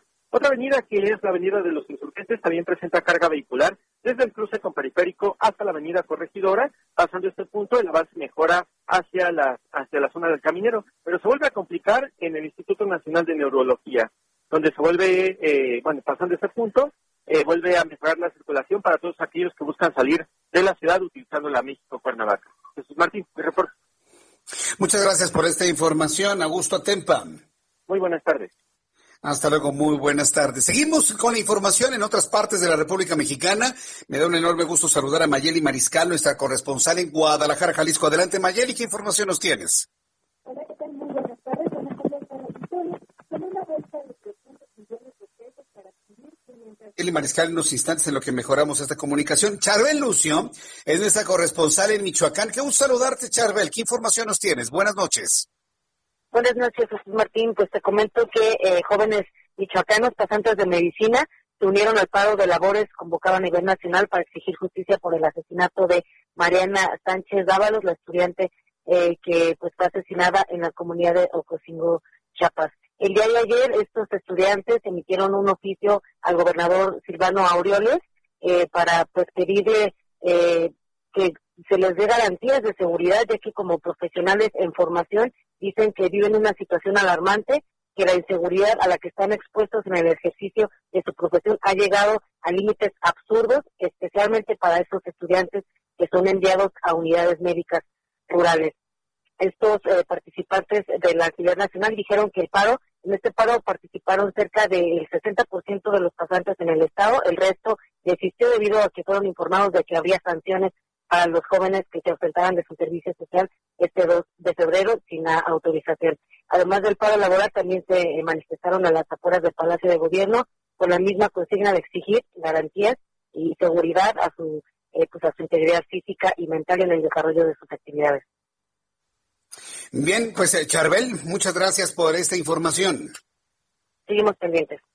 Seguimos pendientes con Charbel Lucio, que ya siempre nos tiene toda la información en Morelia, Michoacán. Vamos hasta Guadalajara, Jalisco, nuevamente con Mayeli Mariscal. Qué gusto saludarte, Mayeli. Ahora sí, muy buenas noches. Eh, pues comentar que con una bolsa de 300 millones de pesos para adquirir 500 mil dosis de la vacuna contra el COVID-19, Jalisco ha enviado ya siete cartas de intención de compra a laboratorios que producen este biológico. Sin embargo, sería hasta finales de este 2021 o durante el primer trimestre del 2022 cuando la posibilidad de tener existencias para compra por parte de las entidades federativas podría concretarse. El día de hoy así se informó al rendir el informe del Comité de Trabajo para el Seguimiento de Vacunas COVID-19 que se instaló en la entidad el pasado 25 de enero esto luego del anuncio del presidente Andrés Manuel López Obrador del decreto eh, de dar luz verde para que las entidades federativas pudieran adquirir esta vacuna. Además, eh, se podría liberar más autorizaciones de emergencia para vacunas que están ya en la fase 3. Hasta ahora se han enviado cartas de intención a los laboratorios Pfizer, Biotech, Moderna, Sputnik, eh, Sputnik 5, AstraZeneca, CanSino Bio, Johnson y Johnson y Novavax. Comentar también que de estas 500 mil dosis, entre 100 mil y 150 mil se destinarían a la iniciativa privada. Así es que esa es la información desde Jalisco. Correcto, Mayeli Mariscal, muchas gracias por la información. Excelente tarde para todos. Hasta luego, que te vaya muy bien. Bueno, ya que estamos hablando precisamente de esta intención que tiene precisamente el eh, gobierno del estado de Jalisco para la adquisición de vacunas, quiero informarle que el gobierno municipal de Whisky Lucan, esto en el estado de Morelos, tiene listo ya, escuche esto que me parece muy importante, porque no es un gobierno, ¿eh? estamos hablando de una presidencia municipal, ya tiene listo el ultracongelador para las vacunas contra SARS-CoV-2, informó el alcalde Enrique Vargas del Villar durante un recorrido por el más completo sistema de salud del país, el complejo Rosa Mística. Ahí el alcalde, Enrique Vargas del Villar, detalló que este ultracongelador puede garantizar una cadena de frío, escuche usted esto, de hasta 85 grados Celsius bajo cero. Y con esto, bueno, pues se va en estado, ya que requiere estar a 70 grados Celsius bajo cero. Dijo Enrique Vargas del Villar, les comparto que ya, ya se encuentra instalado y listo para funcionar el ultracongelador que adquirimos para almacenar las vacunas contra COVID-19. Es decir, esta solicitud que hizo en su momento Enrique Vargas del Villar a la Secretaría de Salud, que se convirtió en la declaración del presidente Andrés Manuel López Obrador para autorizar a municipios y gobiernos para la adquisición y, empresas privadas la adquisición de esta vacuna, independientemente de los tiempos de entrega que tengan las diferentes farmacéuticas, pues va en serio. Ya en este momento, Whisky Lucan tiene un ultracongelador que ya que garantiza una cadena de frío a 86 grados Celsius bajo cero. La vacuna necesita 70, es decir, van sobrados. Vargas del Villar estuvo acompañado por el doctor Miguel Ángel Tejeda Calvario, director de servicios médicos, y Eric Eduardo Cárdenas, coordinador del Hospital San Pío, quienes mostraron a la opinión pública el ultracongelador con una nueva capacidad para 100 mil dosis. Esto que le estoy informando en Whisky Lucan, en el Estado de México. En más noticias, a esta hora de la tarde, quiero informar que la Fiscalía General del Estado de Chiapas, Vamos con noticias que se han generado en el estado de Chiapas. Informo que después de una minuciosa revisión en todas las fiscalías de distrito y de materia, se confirmó que no existe ninguna denuncia penal por acoso sexual ni violación presentada por parte de Mariana Sánchez Dávalos. En un comunicado, la de investigaciones para esclarecer el hecho donde perdió la vida Mariana N.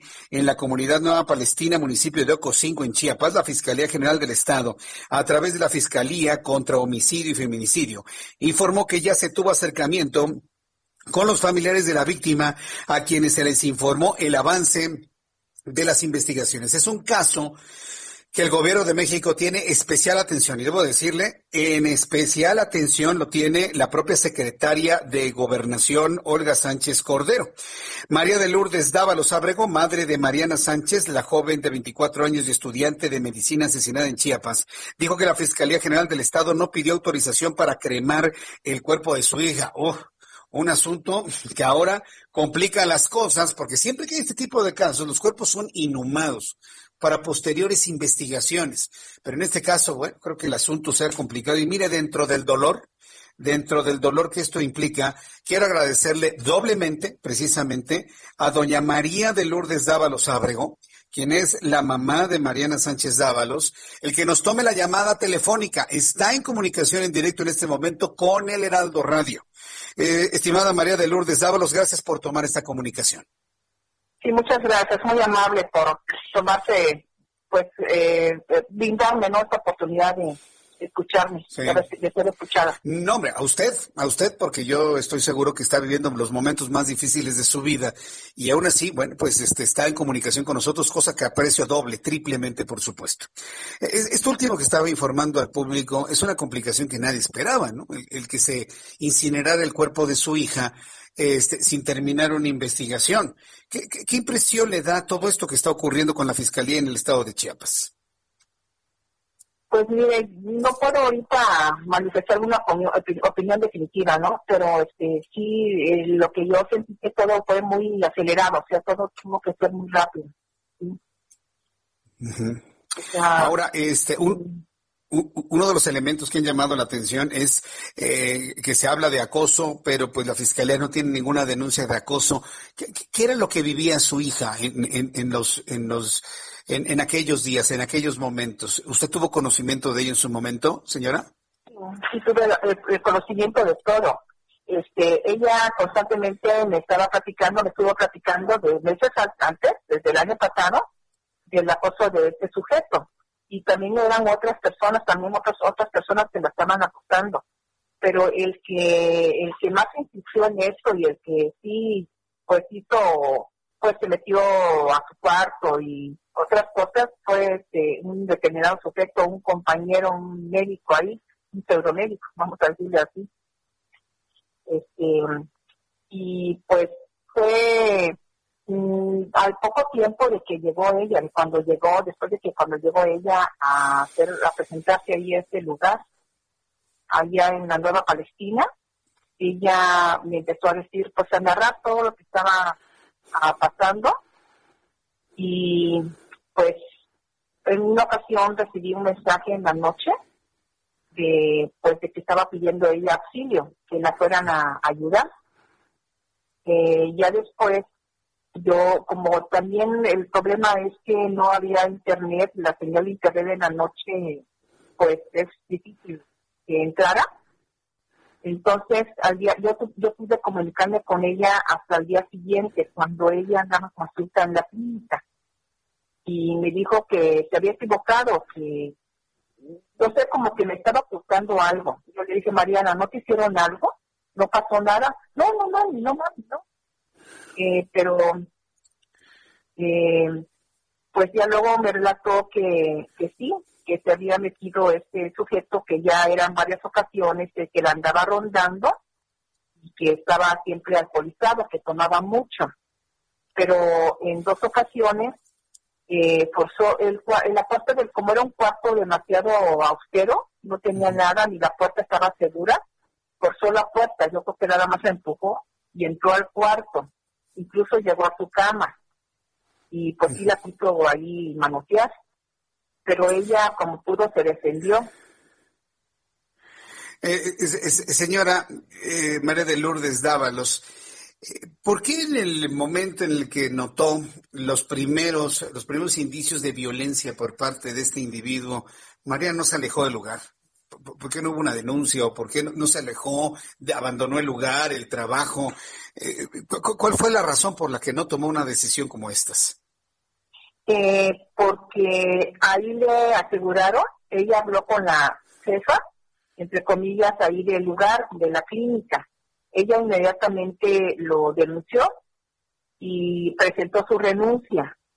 Pero ahí con, le, la invitaron a comer unas, unos tamales, le llevaron unos tamales, tengo la foto de esos tamales para convencerla de que se quedara ahí porque le dijeron que iban a correr al sujeto y que pues que ya no iba a haber problema y que pues que estuviera tranquila pero que ellos la necesitaban. Y también mi hija eh, pues como ya tenía cierto tiempo ahí eh, ya tenía unos meses eh, pues no quería el servicio social lo tiene que hacer durante un año no quería perder ese tiempo porque tenía que esperar hasta el siguiente ciclo entonces eh, también eh, desgraciadamente este, no corrieron al sujeto. Ella era que también que se tenía que, estoy a su casa que le iban a dar unos días de descanso para que se desestresara de esa situación y que ella podía regresar tranquilamente y el sujeto ya no iba a estar, que ya lo iban a correr. Pero desgraciadamente este, regresó, yo me quedé con la inquietud de que aunque lo corrieran, si lo corrieran, pues no hubiera, no fuera estarme rodeando por ahí. Entonces, eh, le estuve preguntando si lo había visto, me dijo que no, pero ya después nos enteramos, ella me dijo que solamente lo habían cambiado de turno, le dije, ¿cómo es posible? ¿Cómo es posible que después de eso simplemente lo cambiaron de turno? Mm. Entonces, este, pues no, no puede ser, ¿no? Ella siguió insistiendo, ¿no? En su seguridad con la jefa, esta, esta señora. ¿Dónde está este individuo? Eh?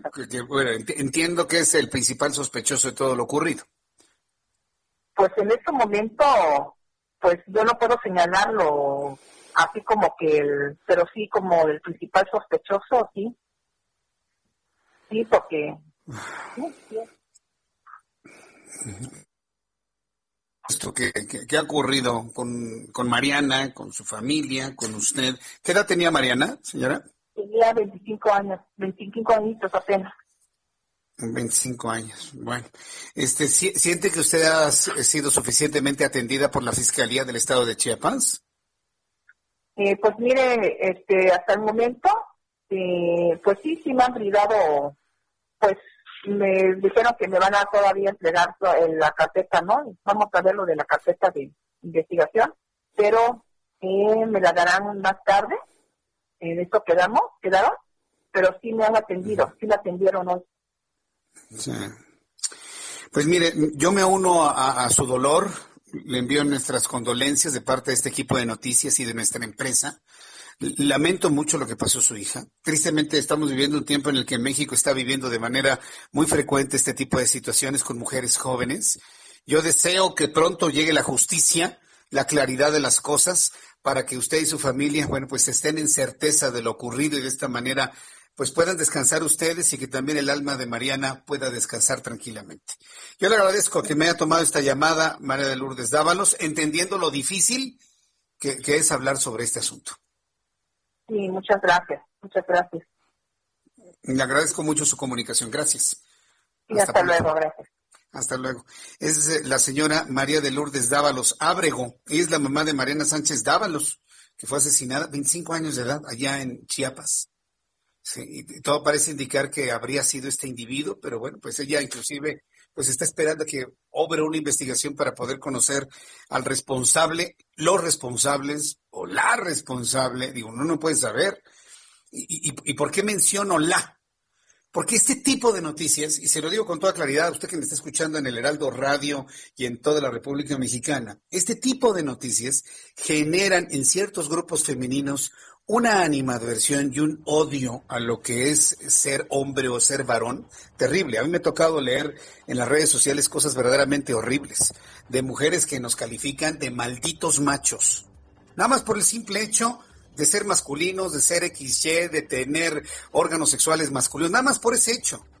Y precisamente por este tipo de noticias. Es verdaderamente lamentable. Esta guerra que se ha generado por unos depravados de una bola de cobardes de unos pequeños, de verdad que no tiene nombre. Y esto va paralelo al drama que tenemos con el COVID-19. Yo le invito para que me dé sus opiniones a través de mis redes sociales, a través de Twitter, arroba Jesús Martín MX. Voy a los anuncios y también a través del canal de YouTube Jesús Martín MX. Escuchas a Jesús Martín Mendoza con las noticias de la tarde por Heraldo Radio, una estación de Heraldo Media Group. Heraldo Radio. La HCL se comparte, se ve y ahora también se escucha.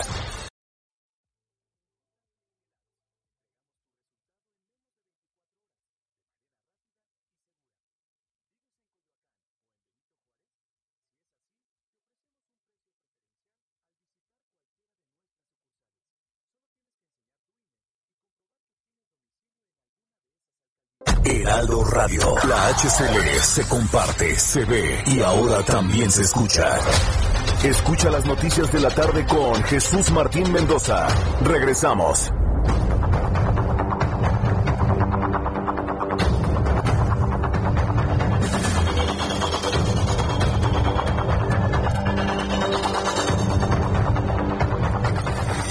Son las siete y media, las 19 grados con 30 minutos, hora del centro de la República Mexicana. Continuamos con el Heraldo Radio.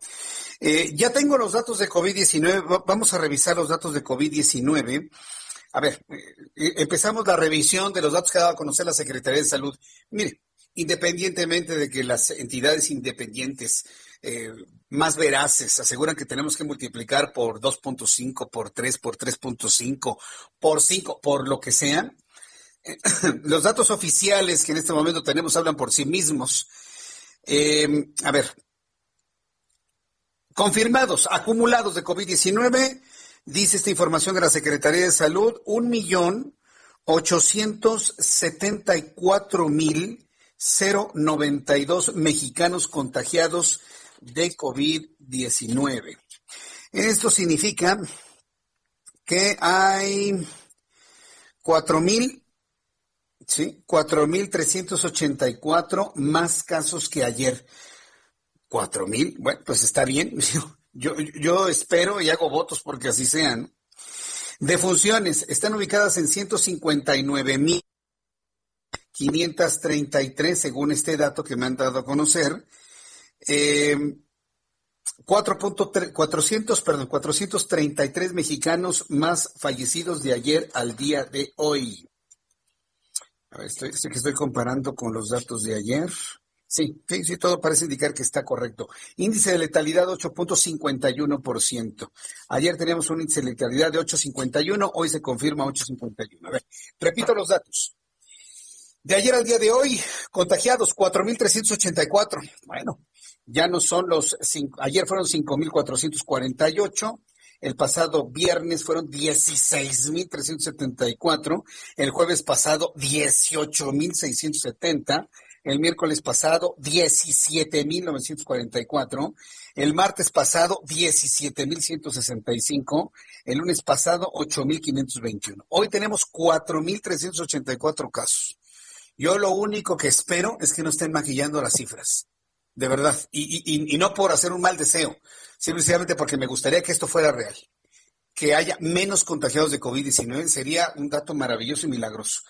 En total, 1.874.092. El número de fallecidos, 433.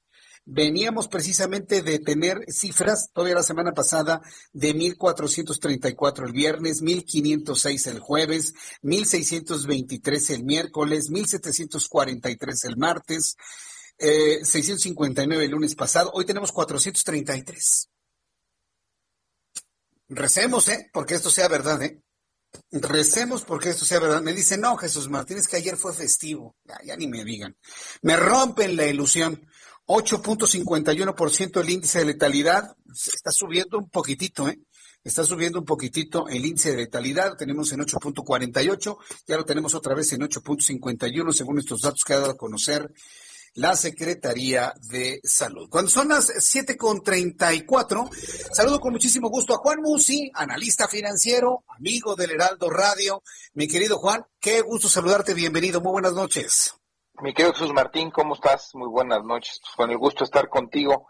Hoy te preparé un tema distinto, un tema que sí. pues ha sido muy polémico y que ha sonado mucho en los mercados financieros, quizás no tanto en México, pero sí ha sido un tema que ha puesto de cabeza a Wall Street. Y no sé si escuchaste, seguro algunos amigos del auditorio sí lo hicieron, de, de este tema que lograron hacer una especie de revolución en contra de Wall Street y de los fondos de cobertura. Uh -huh. No, no, Entonces, no, lo escuchaste.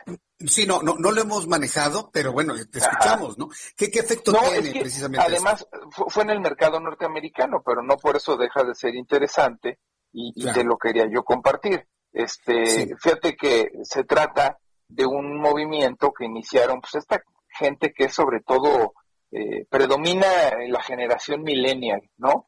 Esta generación que la verdad es eh, pues bastante disruptiva en muchas cosas y retadora te diría yo son en muchos casos quienes apoyan por ejemplo este el tema de las criptomonedas.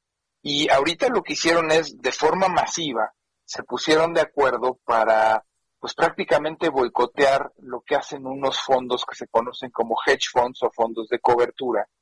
Y, y pues fue eh, una cosa espeluznante te cuento rápido cómo está. Primero hay que entender que se pueden vender en corto las acciones, ¿no? Vender en corto significa que tú le apuestas a que una acción va a bajar de precio. Entonces, si tú estás seguro que una acción va a bajar de precio, la vendes en corto quiere decir que alguien que tiene esa acción te la presta a ti, Jesús Martín, vamos a suponer que esa acción vale 10 dólares. Como uh -huh. tú le estás apostando a que va a bajar, te las presta y cuando llega a 6 dólares, es decir, baja, tú las compras y se las regresas a aquel que te las prestó. Esos 4 dólares de pérdida los pierde el dueño de las acciones y los ganas tú. ¿Fue claro? Sí, sí, sí, sí. No lo había pensado de esa manera, pero oye, pues muy inteligente quien lo pensó, ¿no? Pues sí, pero fíjate qué fuerte que esto que te estoy platicando lo lograron hacer muchos que se pusieron de acuerdo para subir acciones de empresas que estaban prácticamente muertas. Déjame darte un ejemplo. hay una cadena muy importante de tiendas que se llama GameStop que venden eh, juegos, cartuchos. Cuando tú y yo éramos niños, Jesús Martín, ahí hubieras ido a comprar juegos para el Intellivision o para el Atari, quizás algo nos hubiera tocado del Nintendo, ¿no? Pero típicamente estas tiendas todavía nos tocó llevar a nuestros hijos a comprar cartuchos para el Xbox o para el PlayStation.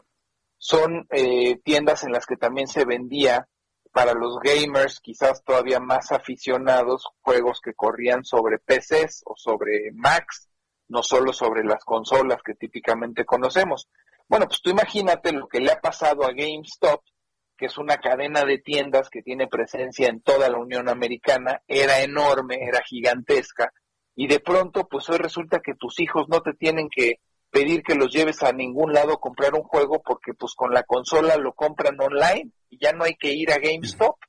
Entonces, es un poco como el caso de Blockbuster o de los videoclubes que también terminaron por desaparecer con la aparición de todas estas plataformas. Entonces, estos millennials disruptivos, como yo les llamo, se ponen de acuerdo para todos en conjunto buscar este tipo de empresas que están muertas en vida y que ya no tienen prácticamente remedio y dicen vamos a declararle la guerra a todos aquellos que están comprando en corto esas acciones. Como tú dices, qué inteligentes esos que piensan que como nada más van a bajar, pues las compro en corto, qué le van a pasar a las acciones, por ejemplo, de los cruceros cuando empezó la pandemia, o de los centros turísticos y de los hoteles o de las aerolíneas, pues van a bajar, las compro en corto.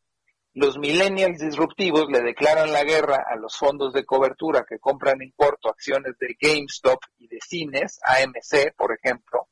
Y entonces lo que hicieron fue provocar una especie de demanda artificial a través de un esfuerzo de muchos, muchos inversionistas chiquitos. Ojo, eh, aquí no hubo ningún multimillonario ni ningún billonario involucrado. Se coordinaron y pusieron de acuerdo a través de plataformas de Internet en las que puedes comprar y vender acciones para de manera conjunta comprar en corto acciones de GameStop, venderlas luego, luego y luego comprar. ¿Qué tenían que hacer los fondos de Wall Street? Comprar luego, luego estas acciones para cubrir sus pérdidas si tú me prestaste unas acciones y empiezo a ver que empiezan a subir como locas y yo le había apostado que iban a perder, lo que tengo que hacer es comprarlas a la brevedad posible para que mi pérdida sea lo más chiquita posible. Entonces, por un lado tienes a estos eh, gamers, millennials, disruptivos, inflando y subiendo artificialmente el precio de la acción, y por otro lado tienes a Wall Street entero volcado, también obligado a comprar esas acciones que habían comprado en corto para minimizar sus pérdidas. Esto que te estoy platicando llevó a la acción de GameStop de 19 dólares a 400, Jesús Martín. No puede ser. Y todo hecho por millennials disruptivos. Sí. Increíble. Sí. En plataformas de Internet que te aceptan transacciones de a dólar, que no te cobran por transacción y que simplemente lo que hicieron fue coordinarse para, de manera eh, eh, perfectamente precisa y coordinada, escoger esta acción y así al día siguiente escogieron una de cadena de cines y así al día siguiente escogieron una de videoclubes y luego lo querían hacer con la plata hasta que la autoridad se metió a regular y se metió a intervenir y se metió incluso a dar de baja por, por tiempos y por lapsos largos de tiempo estas plataformas que estaban con mucha creatividad haciendo algo perfectamente ingenioso y creativo, pero que no tiene ni pies ni cabeza, porque al final ¿por qué razón GameStop, que ya todo mundo compra los juegos en línea, tenía por qué subirse de 19 dólares a 400? 400. Pero, y todo esto no, es ilícito, evidentemente, ¿no? No es ilícito. O sí pues hay no es ilícito, porque no está prohibido, así es. Pero le ocasionaron pérdidas billonarias a muchos inversionistas y a muchos fondos en Wall Street. Tú imagínate que mañana nos coordinamos millones de inversionistas para hacer esta operación y obligar a todo Wall Street que está comprando en corto acciones de cruceros, y tú y yo decimos, ahora vamos a comprar acciones de Royal Caribbean o de Norwegian, que son las que me vienen a la cabeza, y nos coordinamos todos, y entonces artificialmente hacemos una burbuja y elevamos el precio de la acción tres mil por ciento. ¿Qué va a pasar? Pues que al final las aguas toman su nivel Y las empresas que las acciones suben de precio, pues suben porque venden. Reportó Amazon y reportó muy bien, eso justifica que sube el precio de la acción. Reportó Google, reportó Apple, reportó Microsoft. Acciones de empresas que sus fundamentales, su información financiera, sus ventas, sus utilidades, su situación financiera es sana y su perspectiva hacia adelante sana, está justificado que suban. Pero si detrás de un alza del 2.000, 3.000 o 5.000 por ciento está una bola de jóvenes creativos organizando un santo despapalle con plataformas en Internet, pues tarde o temprano esa burbuja se va a reventar. Y así como hoy se lo ganaron, pues alguien lo va a perder. Entonces, lo peligrosísimo de esto es que sí, si eres tan hábil y te metes a la jugada y ganas algo de dinerito con esto, pues evidentemente lo puedes capitalizar, pero alguien va a acabar pagando esto. Y es ahí en donde sí tiene que entrar una autoridad, una regulación para impedir que de pronto esta creatividad que a veces así surge, eh, pues, pues, pues no pueda llevarse entre las, este, perdón que te lo diga así coloquialmente, pero no te puedes llevar entre las patas a millones de inversionistas que tienen su dinero a largo plazo y que simplemente estos jóvenes por haberse puesto de acuerdo te ocasionen una pérdida de gran magnitud. Si te esperas y demás, tarde o temprano, insisto, las cosas se van a acomodar y tú como inversionista no vas a perder, pero en el Inter te vas a pasar un muy mal rato. Y lo peor del caso es que están inflando artificialmente empresas que ya no tienen, pues lo más importante para mí, ya déjate tú si vende o no mucho GameStop o si tiene, es que ya no tiene un futuro o una perspectiva interesante a menos de que se reinvente y, y, haga un nuevo plan de negocio. Hoy, ¿quién va a rentar una película, un videoclub? ¿O quién va a comprar un cartucho a una tienda? Ya ni existen, no, no hay ni a dónde ir, por supuesto. Aquí el asunto es. que el mercado tiene que sacar esas acciones que ya no sirven absolutamente para nada, para evitar precisamente estos fenómenos. Oye, Juan, la verdad interesantísimo esto. Oye, quiero ver si esta semana podemos platicar nuevamente, en función de tu tiempo, por supuesto, mi querido Juan, para que nos platiques sobre esta intentona, ya parece que viene en serio, esta intentona para poder regular la ley del Banco de México y este interés de, de, de regular, o bueno, de prohibir a las empresas privadas a generar su propia energía eléctrica y volver a la hegemonía eléctrica en el mercado mexicano, sobre todo los efectos que pueda tener en el mercado y en la imagen y en la calificación de nuestro país. ¿Podemos platicar esta semana, mi querido Juan, sobre esos temas? Sin duda, para ti, para nuestros amigos del Heraldo Radio siempre hay tiempo y te anticipo que sin duda dos pésimas noticias que ojalá y no prosperen, pero sí, ojalá. Sí, este, lamentable y creo que vale la pena platicarlo. Hoy pensé que era muy interesante que te platicara este tema. Y déjame decirte dos cosas bien importantes nada más para terminar este comentario de hoy. Las aguas siempre toman su nivel, ¿eh? Ojo, nadie se puede hacer rico así y esta creatividad a algunos les habrá hecho ganar y demás, pero al final las aguas siempre toman su nivel. Y punto número dos, aquí es cuando cobra relevancia el que cada que veas el precio de una acción que empieza a subir exageradamente, la propia bolsa salga a interrumpir la cotización de esa acción para que ese movimiento no pueda haber cosas tan perversas y creativas como esta que te platiqué el día de hoy. Bien, como ya muchos de nuestros amigos y empresarios que nos están escuchando y personas con capital saben muy bien cómo tú observas estos movimientos de la bolsa, regálame por favor tu cuenta de Twitter para las personas que deseen algún consejo desde el punto de vista patrimonial. Danos tu cuenta de Twitter para que se pongan en contacto contigo. Juan, por favor. Por supuesto, mi querido Jesús Martín, como siempre, a sus órdenes en arroba Juan S. Musi, arroba Juan S. Musi con el gusto de poderlos asistir y ayudar en dudas de corte económico y financieras, por supuesto asistirlos en dudas que tengan con respecto al manejo del patrimonio. Y pues yo creo que lo que hay que hacer al final de cuentas es siempre cuidarlo y siempre buscar que las inversiones estén hechas bien fundamentadas, bien elegidas y con mucho sustento y fundamento y no solamente sujeto a la especulación, mi querido Jesús Martín. Correcto. Juan Musi, muchas gracias por esta comunicación. Que tengas muy buenas noches, Juan. Un placer y pendiente de nuestra llamada. Cuídate, Jesús Martín. Pendientes, gracias. Amigo Juan Musi. Eh, a nuestro querido amigo Juan Musi, lo quiero volver a invitar para que hablemos sobre el asunto del Banco de México y la Comisión Federal de Electricidad, porque es un tema que está muy candente. Acuérdense que el Ejecutivo, el Ejecutivo, porque yo entiendo que el presidente está reposando. El Ejecutivo acaba de, anunciar que va a enviar una iniciativa en la cual la Comisión Federal de Electricidad va a mantener su hegemonía para dotar de energía eléctrica y los privados van a tener que limitar su generación de energía eléctrica y ya usted ya no va a poder comprar, si es empresario, ya no va a poder comprar excedentes de energía eléctrica de otra empresa. ¿Qué es lo que han comentado las empresas. Este lunes el Consejo Coordinador Empresarial emitió un comunicado en el que se informó la postura que sostienen respecto a la propuesta de reforma del Ejecutivo del país a la ley de la industria eléctrica. El Consejo, el, el Consejo Coordinador Empresarial considera que la propuesta es una expropiación indirecta que resultará en mayores subsidios a la Comisión Federal de Electricidad, más cara y más contaminante. Con base en la reforma energética que tuvimos precisamente durante el tiempo, durante el tiempo de Enrique Peña Nieto, bueno, usted lo sabe, finalmente se estableció la posibilidad de que una empresa que genera su propia energía eléctrica, sus excedentes los pueda vender. Entonces, bueno, pues otras empresas, por ejemplo, en el norte del país se coordinaron para que poder comprar los excedentes de energía eléctrica de una empresa que genera su propia electricidad. De esta manera desconectarse de la Comisión Federal de Electricidad. Eh, el presidente ha considerado que esto no es posible, que debe existir el monopolio. Voy a repetir la palabra, el monopolio. Vuelvo a repetir la palabra. A ver, señores chairos, sobre todo los ingenuos que votaron por López, gente de buena fe también, ¿no?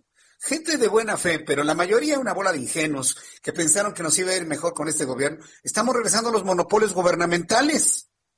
A ver, yo, yo, espero que no se les caiga en Internet y me lo argumenten aquellos que defienden a ultranza estas ideas del actual Ejecutivo. A ver, que me lo defienden. Estamos regresando a los monopolios gubernamentales de la década de los setentas. ¿Cuál es la posición de los empresarios en la línea telefónica? empresarial, don Carlos, gracias por tomar, gracias por tomar la llamada telefónica del Heraldo Radio. Bienvenido, muy buenas noches. Muchas gracias, Jesús Martín, por invitarme a tu programa. Estamos a tus órdenes. Yo he visto en los últimos meses un estire y afloja entre los empresarios y el presidente de la República. Por momentos están muy cercanos, por momentos rompen, luego se vuelven a acercar, vuelven a romper, llegan acuerdos, no se cumplen. Ahora con esto de la industria eléctrica, ¿cuál es la posición de los empresarios en el país ahora que no van a poder adquirir energías excedentes de otras empresas? ¿Qué van a hacer? Bueno, mira, nosotros este, en, este tema eléctrico hemos tenido siempre la misma posición, hemos tratado de convencer a la autoridad, de convencer a la misma Comisión Federal de Electricidad que estos cambios que se han pretendido, porque no es nuevo esto, lo que es nuevo es que ahora se pretende convertirlo en ley.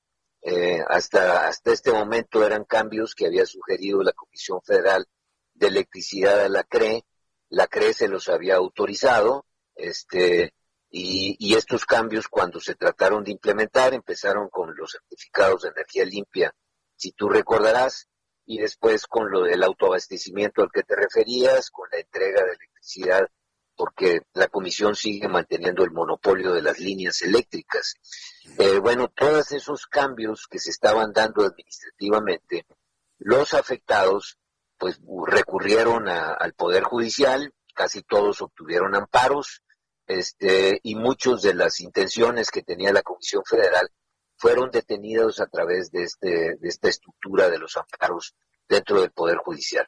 Ahora este, se está yendo a un paso más adelante, que es modificar la ley. Entonces, pues definitivamente es ya el Poder Judicial tendría que estar eh, juzgando todo esto con una nueva estructura legal. Eh, obvio que como están afectándose derechos ya adquiridos, pues si habíamos visto amparos, pues ahora vamos a ver una lluvia de, gente afectada buscando el amparo de la, del Poder Judicial, nacionales y extranjeros, y muchos eh, eh, tratando de, protegerse con las leyes que tenemos expuestas en, eh, en el Tratado de Libre Comercio con Estados Unidos y Canadá. Entonces, bueno, hay, constitucionalidades en esta intención, ¿no? Este, don Carlos, perdón que le interrumpa. ¿Podría esto echarse para atrás? Porque es claramente inconstitucional, es decir, no, se le puede impedir a alguien la libertad que tiene de adquirir la, energía eléctrica donde mejor le convenga. Y además esto va en contra de esta iniciativa antimonopolios que ya se venía armando desde eh, eh, eh, gobiernos anteriores. ¿Ustedes ven que, las modificaciones son muy amplias. Eh, eh, eh, las, modificaciones que se están proponiendo son muy amplias. No es nada más el autoabastecimiento, es el, por ejemplo, ahorita la ley establece que la entrega que hacen los privados y, la Comisión Federal a las líneas de transmisión tú vas entregando la electricidad de acuerdo al costo que, te, que, que tú tuviste para producirlo, entregando los más baratos primero y luego los más caros al final. Generalmente la Comisión Federal de Electricidad es la más cara para producir la electricidad y entrega pues, en la cola ¿verdad? de las de las de la, de la fila de los de los productores de electricidad. Eh, esto ha afectado también a la comisión y nosotros lo que hemos propuesto es decir, bueno, hagamos un acuerdo entre todos de cómo podemos entender mejor la, la, pues la, la forma en que se va a estar entregando la electricidad en, en, en, los momentos en que la demanda se cae como, como en estos momentos en que la pandemia ha provocado una disminución de la, de la demanda. Pero bueno, al final este, no hemos sido escuchados, este, y ahora pues lo que se está pretendiendo es un cambio muy, muy importante ya a las leyes en sí. Ahí ahora queda en manos del Poder Legislativo el juzgar todo esto, el verlo con una altura de miras, y como hemos dicho en nuestro comunicado, eh, tenemos que estar pensando en el beneficio del país. Este, y bueno, pues estas cosas, francamente, en medio de la pandemia, tratando de promover inversiones, tratando de recuperar empleos, viene una, una eh, iniciativa de esta naturaleza, pues no creo que abone mucho a la tranquilidad del inversionista. Definitivamente no. Y mire, yo, lo que le admiro, don Carlos Salazar, es su posición institucional. La verdad es que yo le he visto a usted como un hombre muy institucional y en su relación inclusive con el gobierno federal. El que usted me diga que usted espera una altura de miras del legislativo, me habla de esa institucionalidad. Pero usted y yo sabemos que actualmente el legislativo, que en este momento es mayoría es de Morena, cumple los caprichos del presidente, y en este caso un capricho del presidente para cumplirle sus deseos a su amigo Manuel Bartlett. Y esto también tenemos que decirlo claramente, desde la institucionalidad también. Eh, pero mira, este, yo creo en que las personas al final tenemos que actuar en lo que representamos. Y los legisladores, yo creo que deben de actuar de acuerdo a la representatividad que tienen. Y la representatividad es en beneficio del país, en beneficio de mejores legislaciones, y no solamente en los deseos de uno de los tres poderes. Yo espero que esta reacción sea muy positiva y que al momento en que empiecen a discutir esto, lo discutan con esa visión eh, en la cual pensemos no en, en, el beneficio del momento coyuntural, de si eso le beneficia a un personaje como el señor Bartlett, este, o, o, las intenciones que él tenga, que también deben ser muy adecuadas en cuanto a su manera de pensar, pero para eso podemos debatir las cosas este, y demostrar por qué tenemos razón unos o otros. ¿Eh? Nosotros hemos hecho muchos análisis de esto y, y hemos tratado siempre de concluir en beneficio del país, en beneficio de que pues tengamos los, los, los mejores costos, la mayor eficiencia y que se generen la mayor cantidad de inversiones en México. Correcto. Yo le agradezco mucho que me haya tomado la llamada telefónica el día de hoy. Me quedo con ese buen deseo, me quedo con esa institucionalidad que usted tiene y le invito para platicar una oportunidad futura. Gracias, don Carlos, que le vaya muy bien. Muchas gracias. Gracias, que le vaya muy bien. De esta manera hemos terminado nuestro programa de noticias. Gracias. Nos escuchamos mañana en punto de las 6 de la tarde y a las 12 en la tarde. Esto fue las noticias de la tarde con Jesús Martín Mendoza. Heraldo Radio. La HCL se comparte, se ve y ahora también se escucha. Ever catch yourself eating the same flavorless dinner three days in a row? Dreaming of something better? Well, HelloFresh is your guilt-free dream come true, baby. It's me, Kiki Palmer. Let's wake up those taste buds with hot, juicy pecan-crusted chicken or garlic butter shrimp scampi. Mm. Hello Fresh. Stop dreaming of all the delicious possibilities and dig in at HelloFresh.com. Let's get this dinner party started.